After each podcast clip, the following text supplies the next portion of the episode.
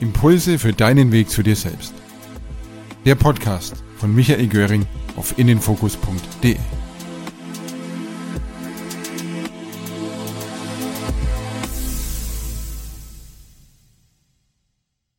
Das ist Teil 2 aus der Reihe Psychologische Merkmale destruktiver Manipulation.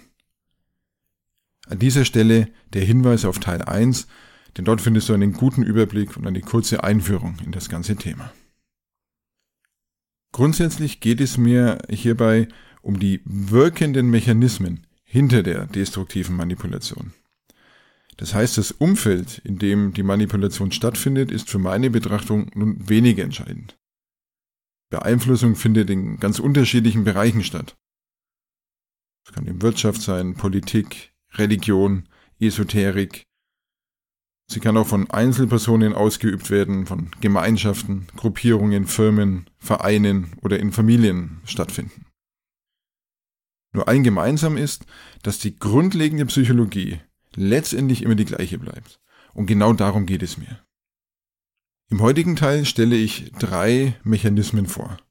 Lovebombing, bedingte Zuneigung bzw. Liebe und Entindividualisierung.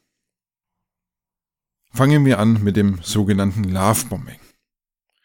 Schon allein diese beiden Begriffe in der Kombination können etwas merkwürdig anmuten. Love, Liebe, ja, ein sehr positiv besetztes, angenehmes Wort im Zusammenhang mit Bombing, also Bombardierung, eher so aus der martialischen Ecke, was man vielleicht sofort mit Krieg assoziiert. Also es geht darum, praktisch mit Liebe überschüttet zu werden, bombardiert zu werden. Das hat damit zu tun, jemanden aufzufangen in einer sozial sehr angenehmen Situation. Eben, und ich muss hinzufügen, scheinbar sehr viel Zuneigung, Interesse, Liebe, Zuwendung zu bekommen. Das mag sich dir vielleicht noch besser erschließen, wenn wir einmal kurz die typische Rekrutierungssituation betrachten, die wir in manchen sogenannten Sekten und Kulten vorfinden ich überschreibe es mal mit die Lebenskrise. Da mag jemand gerade mit einer Trennung zu kämpfen haben, er hat vielleicht seine Arbeit verloren, steckt noch mitten in der Trauer nach einem Todesfall, steckt in einer depressiven Krise, leidet an Erschöpfung, ist kurz vor oder mitten in einem Burnout und so weiter. Und auf einmal wird ihm etwas Hoffnungsvolles präsentiert. Ein bisher unbekannter Ausweg. Eine vielleicht völlig neuartige Sicht auf die Welt und sein Leben, seine Probleme endlich Licht am Ende des Tunnels. Und das Versinken in einem Haufen von Liebe, das kann schon erstmal sehr, sehr gut tun. Lenkt auch möglicherweise ab von der eigenen Befindlichkeit, die in Krisen ja typischerweise nicht sehr angenehm sich anfühlt. Und man mag sich auch nicht mehr so einsam vorkommen. Auf einmal sind Menschen da, deren Gegenwart sich vordergründig erstmal sehr angenehm anfühlt. Somit kann Lovebombing dazu führen, sich auf etwas einzulassen, wovon man ohne diese Art, ich sag mal, der Umschmeichelung sonst eher Abstand nehmen würde. Kommen wir zu einem zweiten Punkt, bedingte Zuneigung oder Liebe.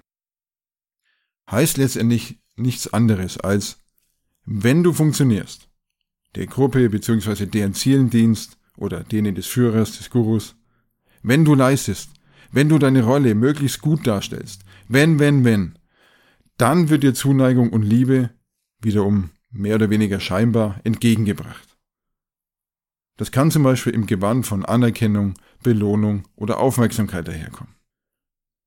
Und es ist das Gegenteil des Prinzips der bedingungslosen Zuneigung, was wir beispielsweise finden in einer gesunden Beziehung zwischen Eltern und Kindern, wo auch dann Liebe vorherrscht, wenn ein Kind Fehler macht oder wenn es eine schlechte Leistung bringt nach welchem Bewertungsschema jetzt auch immer, also was schlecht auch immer dann bedeutet.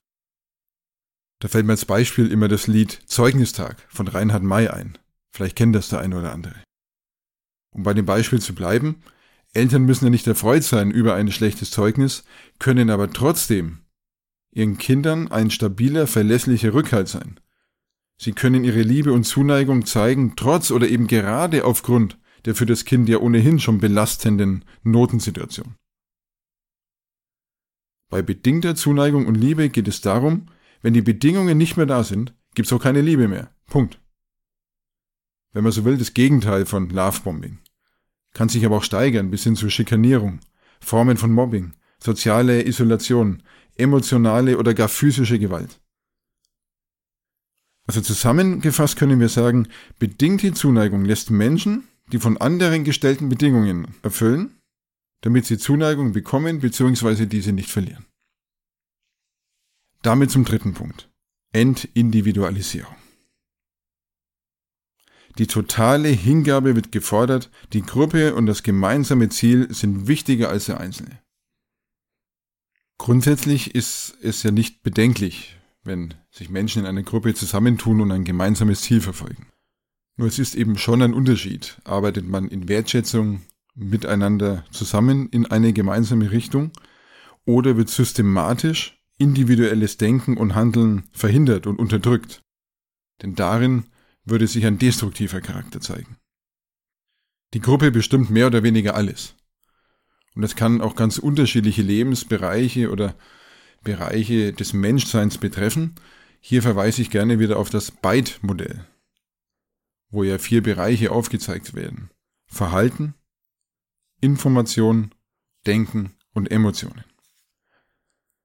Oft kommt es in einer Form von Scheinfreiwilligkeit daher.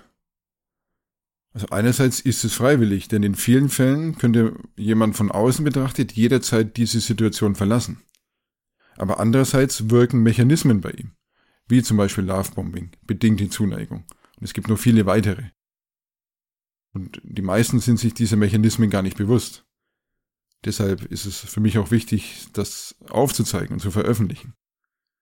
Diese perfide Manipulation nutzt gezielt Grundbedürfnisse des Menschen aus, wie zum Beispiel das Bedürfnis nach Zugehörigkeit oder Zuneigung. Und so kann man sich es erklären, dass scheinbar freiwillig sich jemand immer mehr von sich selbst entfernt und von seiner ureigenen Individualität und letztendlich etwas von außen herangetragenem unterordnet. So viel zur Entindividualisierung. Damit sind wir auch am Ende dieses Beitrags, Teil 2 aus der Reihe Psychologische Merkmale destruktiver Manipulation. Ich hoffe, es waren nützliche und interessante Informationen dabei und ich würde mich freuen, wenn wir uns im nächsten Teil wiederhören. Das war Michael Göring. Vielen Dank für das Interesse. Weitere Impulse für deinen Weg zu dir selbst gibt es unter innenfokus.de, facebook.com slash innenfokus oder im kostenlosen Abo des Innenfokus Podcast in iTunes. Ich wünsche allen Zuhörern eine gute Zeit. Bis bald.